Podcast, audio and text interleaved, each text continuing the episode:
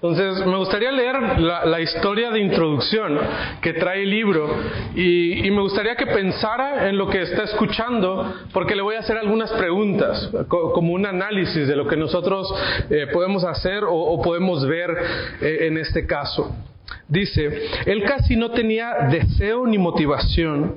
Si hubiera podido sincerarse, eh, te habría dicho que ella le resultaba irritante en muchos sentidos. Se la había arreglado para forjar un calendario y una serie de reglas relacionales que significaba que podían estar casados, pero prácticamente vivir por su cuenta aunque estaban en la misma casa. Hacían todo lo que podía para tolerar una conversación civilizada a la hora de la cena, pero la mayoría de las cosas que ella decía le resultaban terriblemente aburridas. No le caían bien sus amigos e intentaba encontrar un pretexto para ausentarse de todas las actividades posibles de su esposa. Él, él controlaba sus finanzas, sus compras, y él tenía el único voto sobre cómo se dirigía la familia. Trabajaba duro y era un buen proveedor, pero más allá de eso, había poco amor en la relación con su esposa. Pero a pesar de toda la distancia y la indiferencia, había una conexión que él exigía todos los días tener relaciones sexuales todas las noches antes de dormir. Alegaba que era tanto su derecho como la voluntad de Dios. Noche tras noche tenía relaciones sexuales carentes de relación y de amor. Noche tras noche ella hacía lo que se le pedía, incluso si le resultaba incómodo o vergonzoso. Noche tras noche él se iba a dormir eh, sexualmente satisfecho y ella se dormía triste, confundida y con una sensación de impotencia. Noche tras noche ella esperaba que su esposo se quedara dormido antes de exigirle sexo o que le diera una noche libre, pero nunca, nunca sucedía después de que ella se entregara a la actividad humana más íntima de todas. Él se preparaba para trabajar y se iba a la mañana siguiente sin tener siquiera que reconocer su existencia. Día tras día, ella le daba pánico que su esposo volviera a casa, porque sabía que el ciclo se repetiría. ¿Qué le parece este caso? ¿Qué le diría usted a este hombre? Bruto, dice por ahí alguien. Sí. ¿Qué más? ¿Qué le dirías a este hombre? Eh, imagínate, vamos a, cambiar el caso. Llegan a consejería contigo esta pareja y te acaban de contar este relato. ¿Qué le dirías? De un cachetado no puedes. Divorcio, dice el, licenciado, obviamente. Divorcio express. Tres mil pesos. Un 2 por 3 lo firmamos. ¿Qué le dirían? No esperaba esta respuesta. ¿Qué le dirías a la mujer? ¿Perdón? ¿Que sea una cultura?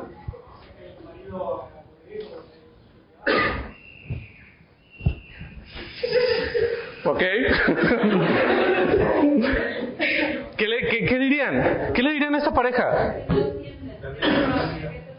Ok, que no entienden de qué se trata el matrimonio. Nada.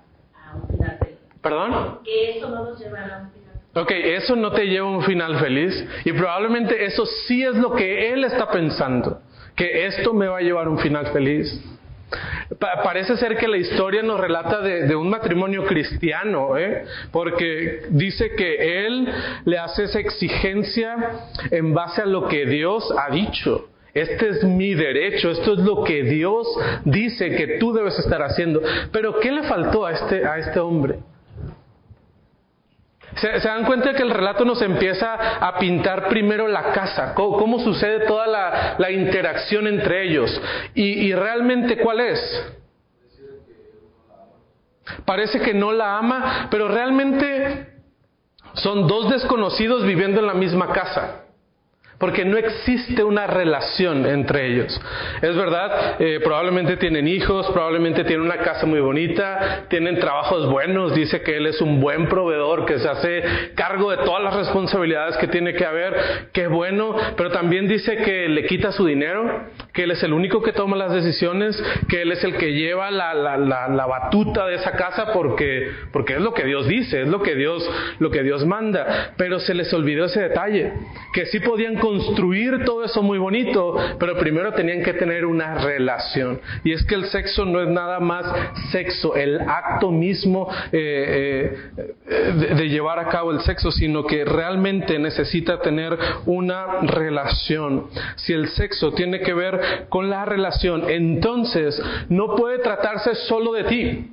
No es que esto se trata de mí. ¿Verdad? Y eso es lo que vamos a ver eh, eh, el, día, el día de hoy. Ese es el, título de, de, este, de este capítulo. El sexo, entonces, es una relación. No se trata solo de ti. No se trata solo de nosotros. Por ende, el sexo, perdón, el sexo es inevitablemente relacional. ¿Y qué es lo que el mundo nos ha hecho pensar eh, el día de hoy? Que, que esto es una mentira que, para, para tener sexo solamente necesita un acuerdo, que el hombre esté dispuesto y que la mujer esté dispuesta, y ambos pueden tener relaciones sexuales. Pero realmente el diseño que Dios nos ha dado es que el sexo es de una relación, necesita existir una relación. Analicemos un poquito el ejemplo que leíamos hace un momento. La vida sexual la vida sexual de un hombre que se le impone a una mujer. No, no es que hay un acuerdo entre los dos, no es que hay una entrega por amor de ambas partes de, de, esta, de esta pareja. No, sino que aquí el hombre que está diciendo, es mi derecho, Dios así quiere que se, que se hagan las cosas, por lo tanto tú debes obedecer eso. Y, no es una, una opción que, que, tenga, eh, que tenga la mujer. De, hecho, el relato nos decía que incluso le resultan cosas incómodas y vergonzosas. Y ella pedía que esa noche, que al menos una noche pudiese pasar esto desapercibido, porque ella estaba obligada a hacerlo. Eso no es una relación, es una imposición de lo que se quiere hacer. Aunque están casados, su vida sexual constituye, escucha esto, una violación de lo que Dios diseñó para el sexo. Ay, pero si están casados, ¿qué importa? O sea, ¿e-, ¿esto puede pasar dentro del matrimonio y no pasa nada? Parece que no. Parece que no es lo que Dios quiere para un matrimonio. Entonces, esto puede resultar en una violación de ese diseño que Dios tiene eh, para el sexo. Este hombre piensa que es la individualización del sexo. Dije, no voy a poner esta palabra ahí, pero la puse y luego la puse en negrito y subrayado. Ah, individualización del sexo. Estoy como Peña Nieto ya. ¿Qué es? El, el hombre dice, yo tengo un deseo, se tiene que cumplir. Nunca se cuestionó, ¿será que mi esposa también quiere tener relaciones sexuales? No, no, no, no, no. Yo tengo un deseo. Yo tengo una necesidad física que se tiene que cumplir. Entonces es solo yo y la otra parte existe para satisfacer mis necesidades o mis deseos o lo que yo quiero hacer. Es solo se trata de una persona. Es un estilo de vida, lo que veíamos hace un momento. Es un estilo de vida de búsqueda de placer personal a expensas del servicio y la dignidad de su esposa. Te, lo voy a decir en unas palabras diferentes y probablemente un poquito fuertes. El Señor se compró una prostituta. Así. Se consiguió a alguien que pudiese estar en su casa y que pudiera cumplir sus deseos sexuales cuando él quisiera. Porque no le importa en nada a su esposa. Solo es, necesito satisfacción sexual, por lo tanto, para eso estás ese es como que, ay, qué fuerte. Pero hay ciertas cosas en nuestra vida que probablemente pueden estar eh, sucediendo así si nosotros no entendemos cuál es el diseño de Dios para, para el sexo en, en, la, en la vida de sus hijos. El amor por Dios y por el prójimo es el único lugar en donde el sexo puede vivir según el plan divino. Entonces, ¿de qué se trata esto? De amor de un amor por la otra persona, de un amor por Dios principalmente. Primero tenemos que amar a Dios para que después podamos amar a la otra persona y se pueda cumplir entonces el plan que Dios ha diseñado para cada uno de nosotros en este tema tan difícil o tan controversial como lo es el sexo. Entonces, vamos a ver dos partes en, este estudio. El sexo y amar a Dios y el sexo y amar al prójimo o amar a la otra persona. ¿Cómo lo llevamos a cabo? ¿Cómo empezamos? Pues primeramente debemos empezar con amar a Dios. El sexo y amar a Dios. Esto de amar a Dios es el llamado más, más alto y santo en toda tu vida el llamado más alto y santo en toda tu vida, amar a Dios. Creo que lo escribí mal. Tú estás llamado a ser feliz. Eh, escuchábamos hace un, momento la predicación de, este, de este Señor. No, no, no hablemos de cosas que nos puedan poner tristes. No hablemos de, cosas del pecado, porque eso nos hace sentir mal. Entonces ya, ya, ya, ya no va a ser feliz la persona. Entonces tú empiezas a declarar y a pedir todas estas cosas para que tú puedas ser feliz. Pero ese no es el llamado que tenemos como hijos de Dios. El llamado que nosotros tenemos como hijos de Dios es amar a nuestro Padre. Y, lo hemos visto en la carta, eh, en la carta de Juan. Primeramente debemos amar a Dios y, es el, llamado principal que usted y yo tenemos. Pero si no estamos llevando a cabo o cumpliendo ese mandato en nuestra vida de amar primeramente a Dios, va a ser difícil que nosotros podamos amar a otras personas o que podamos demostrar el amor que, Dios nos ha dado en nosotros. Entonces, cuando no estamos cumpliendo este mandato, el sexo es peligroso cuando su única motivación es el amor por ti mismo. ¿Por qué, eh, ¿Por qué es peligroso? Porque dejamos fuera a Dios de la ecuación. Entonces, como me amo tanto a mí mismo, como quiero cumplir todas las expectativas que yo tengo, como quiero cumplir todos los deseos que yo tengo, entonces el sexo se ha vuelto ese medio por el cual yo puedo cumplir o llevar a cabo todo eso que yo he, he pensado que debe ser para mi vida. Entonces debemos de tener mucho cuidado que, el sexo se, convierta eh, eh, en, esa motivación. Entonces el sexo también es peligroso cuando eh, la motivación es solamente el amor por ti mismo, pero también cuando es tu motivación por amar a otra persona.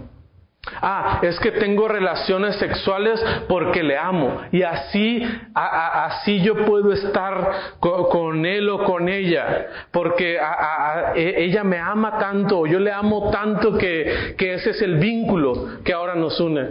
Mm, no, porque el sexo se va a acabar. El sexo no es para toda la vida. Y, y cuando eso se acabe, entonces, ¿qué vas a ofrecerle a la otra persona? No hay nada entonces que ofrecer. El sexo es peligroso cuando su única motivación es la comodidad o es el amor por la comodidad. Cuando es entonces eh, el amor por el peligro. Cuando es el amor simple y sencillamente por el sexo. nos, nos adentramos tanto en esta, en esta rutina de, bueno, pues es, es lo más cómodo, o, me encanta el peligro, me encantan estas situaciones de peligro que puedo obtener a través de las relaciones sexuales, sea con, con mi esposa o con mi esposo, y estar en estas situaciones es lo que nos llena, es lo que mantiene viva nuestra relación. Entonces están unidos por el sexo y por la adrenalina que provoca estar juntos. Pero no es Dios el que está uniendo sus vidas, sino es esa interacción y ese amor que debe existir entre ustedes, porque su mayor motivación es sola, solamente el sexo, estar eh, eh, con esa persona, mantenernos con, esa persona y todo, todo va a estar tranquilo si no pasa eh, algo más allá de esto. Pero entonces la única manera en que el sexo esté purificado y protegido es si está motivado, fíjate en esto, en pensamiento, deseo y acción por un amor vivo, sumiso, gozoso y dispuesto y práctico a Dios. Entonces que solamente voy a obtener eh, esa satisfacción sexual que estoy buscando cuando primeramente amo a Dios, cuando realmente amo a Dios.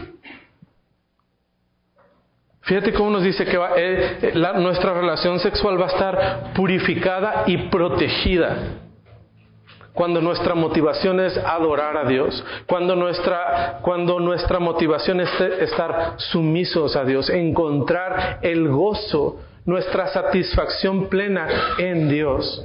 Es entonces cuando el sexo eh, eh, realmente va, va a llegar a ser lo que Dios ha diseñado para cada uno de nosotros. Pero el pecado sexual siempre tiene una falta de amor por Dios. Aquí está el problema. Este es el problema de, los pecados sexuales y, y del el sexo indebido. Y, fíjate que este de sexo indebido o, o, sí, sexo indebido aún puede ser dentro del matrimonio. No, no quiere decir que estás engañando a otra persona o que estás teniendo relaciones sexuales antes de entrar al matrimonio, no, sino que puede suceder aún dentro de un matrimonio, aún dentro de una familia cristiana, de un matrimonio cristiano, y es que el problema principal va a ser la falta de amor por Dios. Cuando no encontramos esa plenitud en nuestro Dios y nos dejamos guiar por la emoción o por todo lo que puede provocar el sexo, el sexo ilícito. Entonces, ¿qué es lo que, hacemos? Reemplazamos el amor que deberíamos de tener por Dios con amor por otra cosa. Y lo veíamos hace, hace algún momento, ¿no? Por la comodidad, por el peligro, por el amor a otra persona, por el amor a mí mismo, incluso por el amor del sexo. Y, y, ¿Y qué es, cuál es el problema con esto? Que lo que hacemos es que nosotros estamos destronando a Dios. Dios debe ocupar el lugar principal de nuestra vida. Pero cuando nosotros empezamos a amar cualquier otra cosa que nos da esa plenitud sexual, lo que hacemos es, Dios, con permisito, usted se pone de este lado. Y lo que ocupa esta posición entonces de, de preeminencia en mi vida es, mi esposo, mi esposa, eh, la emoción, la adrenalina que nosotros tenemos, el disfrutar de, la relación sexual y, cualquier otra cosa que nosotros eh, podemos poner. Este es el peligro que nosotros tenemos, una falta de amor por Dios, quitar a Dios de, su trono, de esa posición que solamente a Él le pertenece y que empezamos entonces a poner cualquier otra cosa y lo puedes estar viviendo tú en tu vida. Entonces debemos de tener eh, cuidado. Jesús lo expresó de esta manera. Si me amáis, guardad mis mandamientos, nos dice según Juan 14, 15. ¿Y qué es esto de, de, que si amamos a Dios debemos estar dispuestos a guardar sus mandamientos, debemos estar listos a obedecer, debemos estar dispuestos a obedecer a Dios. Quizás la, quizás la característica fundamental de carácter verdadero de amor sea la disposición. Y no estamos hablando ahorita de, situaciones sexuales, sino la disposición para con Dios de amar a Dios, de poner a Dios primeramente en nuestras vidas, de poner a Dios en ese lugar que Él le corresponde. Entonces, cuando Dios está en ese lugar que le pertenece, nosotros estamos dispuestos a someternos y a gozar de lo que Él nos ha dado. Pero primeramente debemos obedecer sus mandamientos, guardar lo que Él, eh, lo que Él nos está ah, dando a cada uno de nosotros. Cuando caemos entonces en pecado sexual, lo hacemos porque, como hemos dicho antes, no amamos a Dios como deberíamos. Dentro, fuera del matrimonio, no importa. Y cuando no amamos a Dios como deberíamos, nos ponemos a nosotros en el lugar de Dios. ¿Y qué pasa con esto? Cuando no amamos a, Dios como deberíamos, nosotros nos autoproclamamos soberanos de nuestra vida.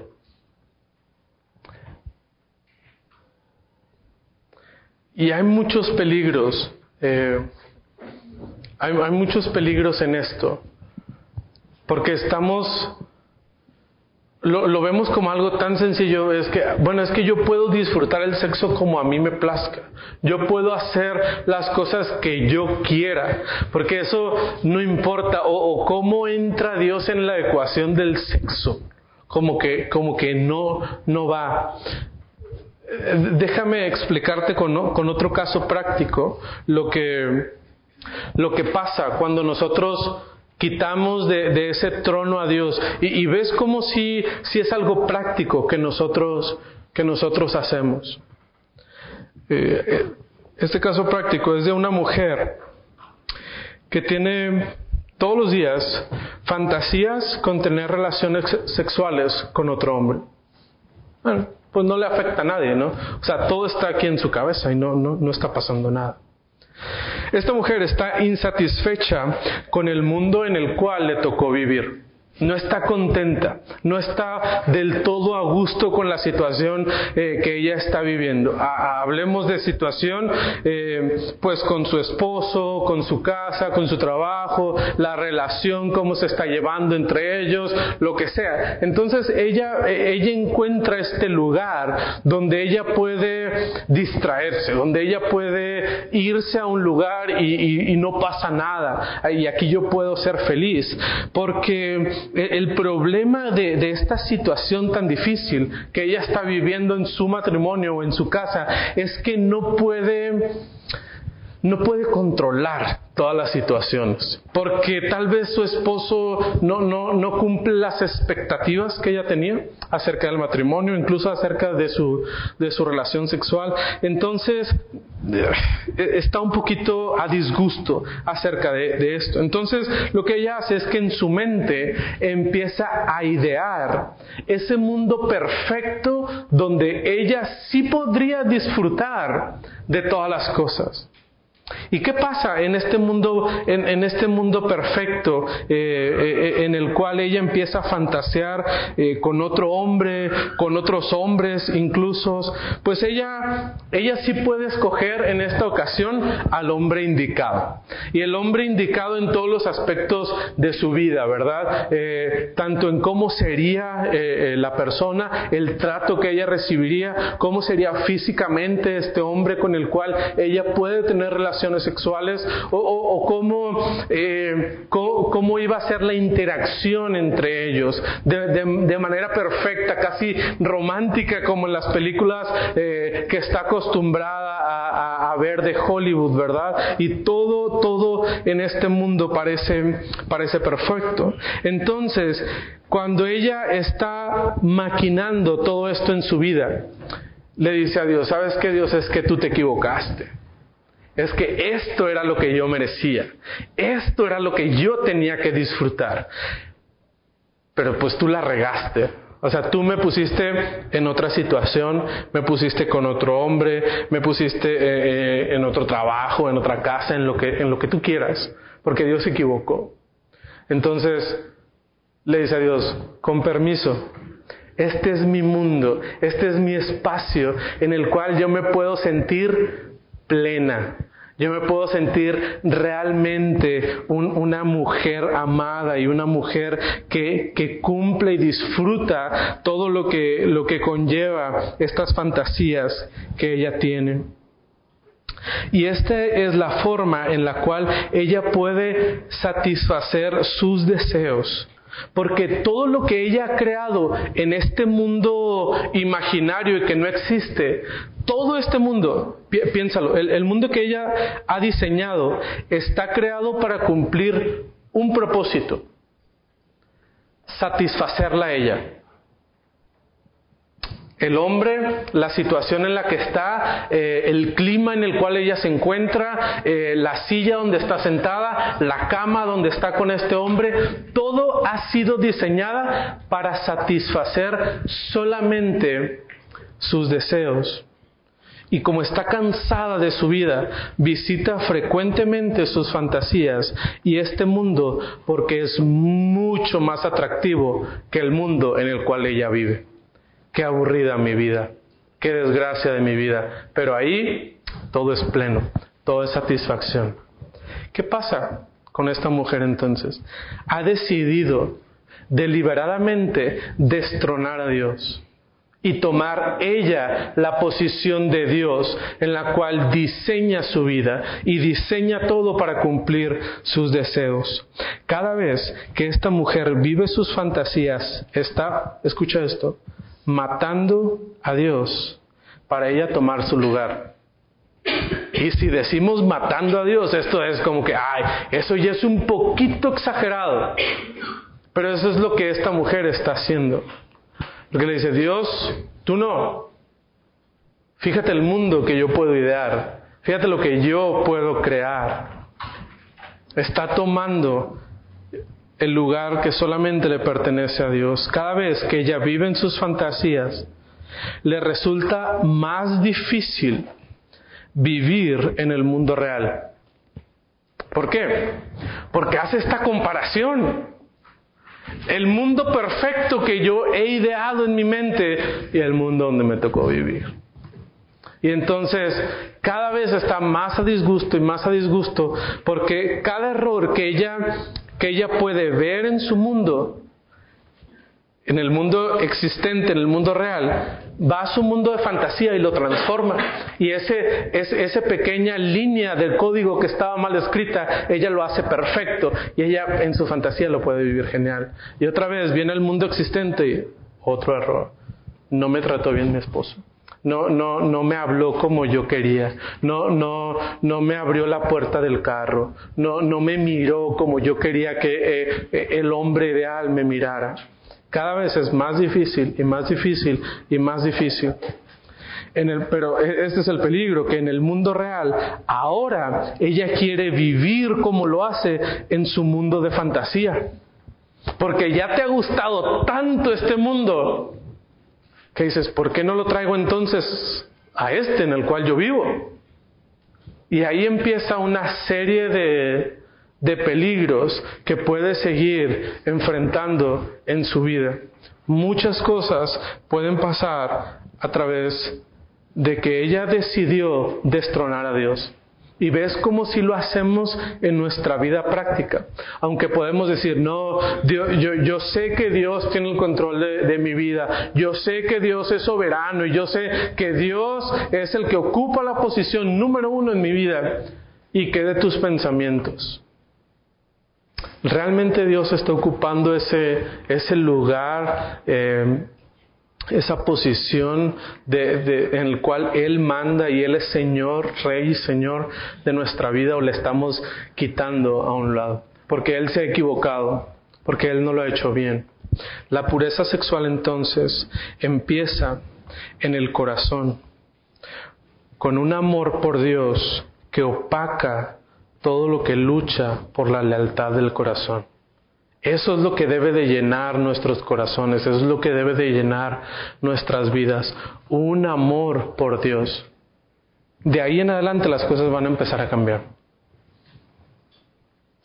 El problema es que por naturaleza no se nos da.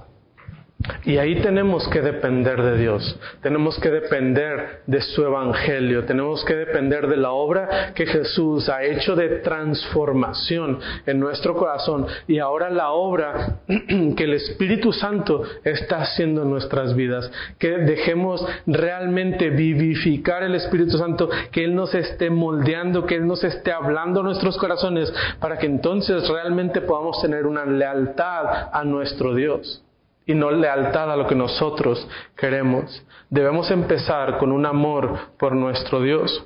Pero entonces empezamos ahí y cómo lo llevamos a cabo en, las relaciones con las personas. El sexo entonces y amar a tu prójimo. ¿Y cuál es el problema nuevamente? Pues el sexo ilícito. Acuérdate, esto puede suceder aún dentro del matrimonio, e, este tipo de, problemas que nosotros podemos enfrentar. ¿Por qué? Y ahora me gustaría que pensaras, eh, si ustedes un matrimonio, en, estas situaciones que vive día a día eh, en, su matrimonio con su esposo, con su esposa. Eh, el problema es que a veces no desea lo mejor para la otra persona. Usted no desea lo mejor para la otra persona. Sí desea lo mejor para usted, pero no para el otro. Porque a mí me importa lo mío y lo demás. ¿Se da cuenta que a veces somos un poquito como este hombre que, que leíamos al principio? O un poquito mucho, tal vez, dependiendo del caso y dependiendo de nuestra sinceridad realmente. Pero el sexo ilícito también con el problema es que nosotros nos colocamos o nos coloca, el sexo ilícito nos coloca en el centro del mundo. Todo debe de girar en torno a mí. Y todas las cosas como esta mujer Crea este mundo de fantasía para cumplir todas sus expectativas, todos sus deseos y que ella pueda ser la, la mujer más satisfecha de este mundo que ha creado. Ah, bueno, pues así nos ponemos nosotros. Todo gira en torno a mí. Y entonces vamos a tener relaciones sexuales cuando yo quiero, cuando yo no quiera. O lo vamos a hacer como yo quiera nada más. ¿Por qué? Porque todo gira en torno a mí. Ese es el problema que nosotros tenemos. El problema con el sexo ilícito también es que transforma al otro, a la otra persona, en un objeto. Y fíjate esto, lo deshumaniza. A, ese grado llegamos de, que ya no es una persona, sino que es un objeto. O sea, llegamos hasta abajo, abajo, ¿eh? O sea, tocamos fondo a veces en estas situaciones y, pueden ser situaciones muy cotidianas. ¿eh? No, es que necesariamente tiene que haber una humillación muy extrema para que entonces eh, trates a la otra persona como un objeto.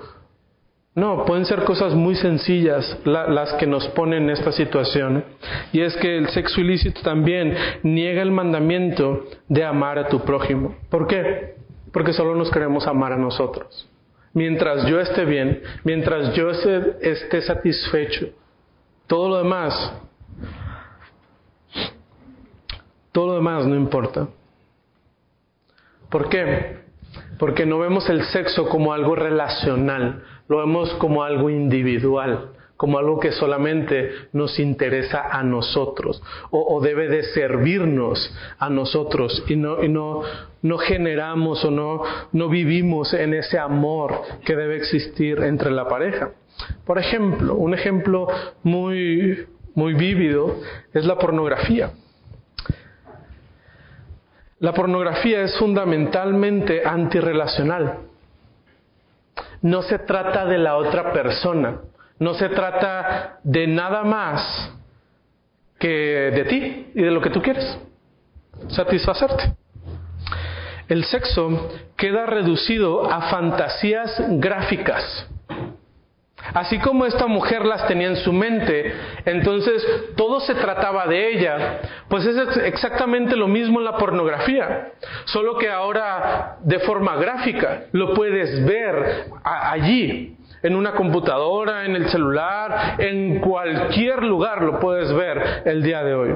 Y la pornografía te está diciendo a gritos, lo más importante eres tú, que tu satisfacción sexual sea cumplida. Y nos creemos esa mentira y, ah, sí, y, y vamos corriendo tras eso. A la pornografía, el amor no importa. El amor no importa cuando lo único que intentas hacer es usar el cuerpo, o en este caso imágenes, de alguien más para alcanzar el clímax físico. Otra vez, ¿de qué se trata esto? Del amor a ti mismo. Y la otra persona, ¿quién es? Es un objeto solamente. Es un objeto que ahora sirve para que tú puedas alcanzar el clímax físico. Eso es la pornografía. De relaciones, no, ¿qué, ¿qué, importa? Es más, mira, los videos pornográficos no suelen ser historias de amor, porque el amor no importa. Lo que importa aquí es eh, el sentimiento, perdón, el placer físico. Sentimientos nada que ver, emociones probablemente sí encontrarás. ¿Por qué? Porque el sexo ilícito trata de colocar a las emociones, el peligro, la adrenalina como eso que te puede dar esa satisfacción. Entonces en la pornografía solamente lo ves de forma gráfica.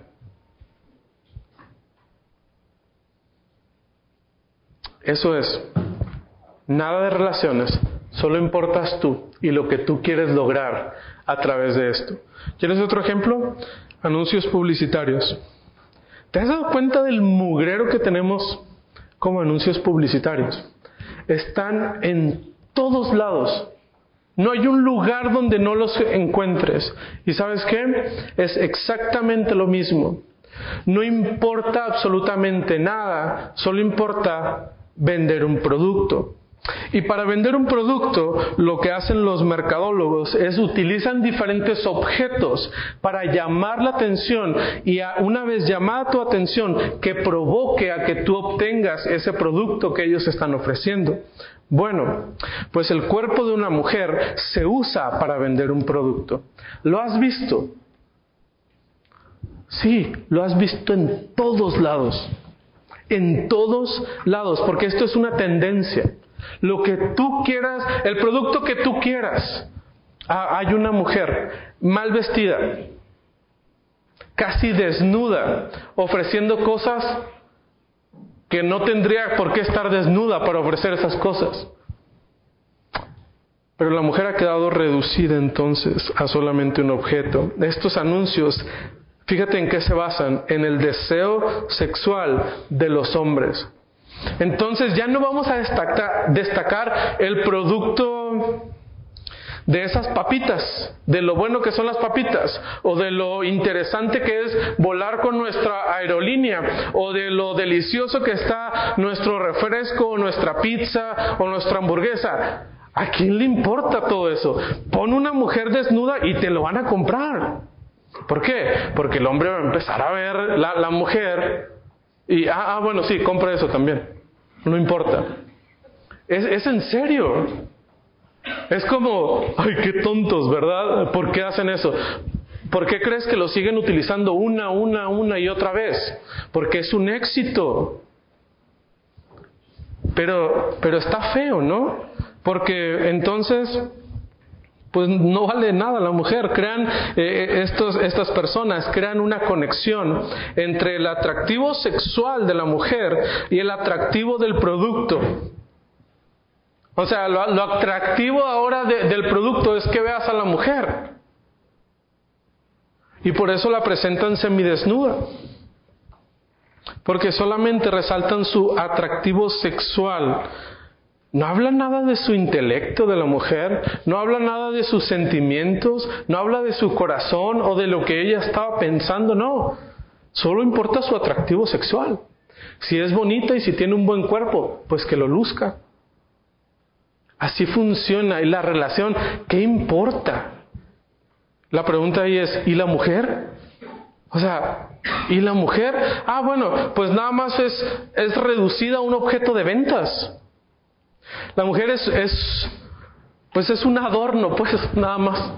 Perdió su personalidad, perdió su identidad, perdió todo lo que ella podría hacer con una persona porque ahora solamente es un objeto. A esta mujer no se le estima ni se le ama, porque no es importante eso. O sea, no está en el anuncio para ser amada, ni para que se preocupen de los sentimientos de esta pobre muchacha. No, está para ser un objeto solamente. La mujer que fue diseñada a la imagen de Dios queda reducida al mismo nivel que las papitas, o que la pizza, o que el refresco. Es igual. Una lata de, de cerveza, una lata de refresco y una mujer. Son objetos solamente. Y se perdió completamente el plan y el diseño que Dios tenía para el matrimonio, para el hombre y para la mujer. Porque no importa, no importa la relación que puede existir. ¿Cuál es el diseño entonces de Dios? El sexo, el sexo está protegido y purificado por el compromiso de un amor tierno, fiel, que se sacrifica y sirve a los demás. Esto es lo que Dios quiere. Esto es lo que Dios quiere. El sexo está protegido y purificado por el compromiso de un amor tierno, fiel, que se sacrifica y sirve a los demás. Nuestra manera entonces de relacionarnos con nuestro cónyuge, con nuestra pareja, con nuestro esposo, con nuestra esposa, la forma de tocarle y las cosas que se hacen en la relación sexual están guiadas y dirigidas por el amor relacional, no solo por el entusiasmo sexual, no solo por la emoción, no solo por el gozo sexual, sexual, sino por el amor que existe entre uno y el otro. Y ese amor solamente lo van a obtener cuando realmente amen a Dios y cuando Dios se encuentre en esa posición en la cual Él se debe de encontrar. Ese es el diseño que Dios quiere. Eso es lo que Dios quiere para nuestras vidas. Seguramente usted se ha preguntado, como que aquí estamos hablando del sexo y no hemos hablado mucho de sexo. Como que no hemos o sea, esto sí se hace en el sexo, esto no, eh, los, novios sí o no. Y, es que, ¿sabes cuál es el, el, problema? Que la mayoría de las parejas sexualmente disfuncionales no necesitan educación sexual. O sea, ya saben las partes del cuerpo y ya saben para qué se utilizan las partes del cuerpo. No necesitamos esta lección aquí. Lo que sí se necesita es confesión y reconciliación relacional. Ese es el problema que probablemente usted necesita confesar a su esposo, a su esposa, y que existe esa reconciliación entonces de su relación, y entonces las cuestiones sexuales van a venir después de eso. Dios estará obrando en su vida. Un sexo exigente y sin amor experimentado fuera del contexto de un amor vivo, activo y relacional, simplemente no honra a Dios. Y esto se puede convertir en nuestra relación, algo exigente y sin amor. ¿Por qué? Porque es mi derecho, porque es tu obligación, porque es lo que Dios demanda de nosotros como pareja. Hermano, deja eso a un lado y entonces primero tienes que empezar a amar a Dios. Y que Dios ocupe el lugar en tu vida que Él debe de ocupar. Y entonces podemos amar y relacionarnos con nuestra pareja para entonces poder disfrutar del regalo que Dios nos ha dado acerca de lo que es el sexo. Según de Corintios 5, capítulo, versículo 14 y versículo 15 nos dice, por el amor de porque el amor de Cristo nos constriñe pensando esto, que si uno murió por todos, luego todos murieron. Pero entonces, ¿para qué murió Cristo? Y por todos murió, para los que viven, ya no vivan para sí, sino para aquel que murió y resucitó por ellos. Y este a veces se nos olvida ese propósito de Dios, de de que Dios murió para que pensamos que Dios ha muerto por nosotros para que disfrutemos esa vida plena y entonces decláralo porque Dios te lo tiene que dar para que tú seas feliz.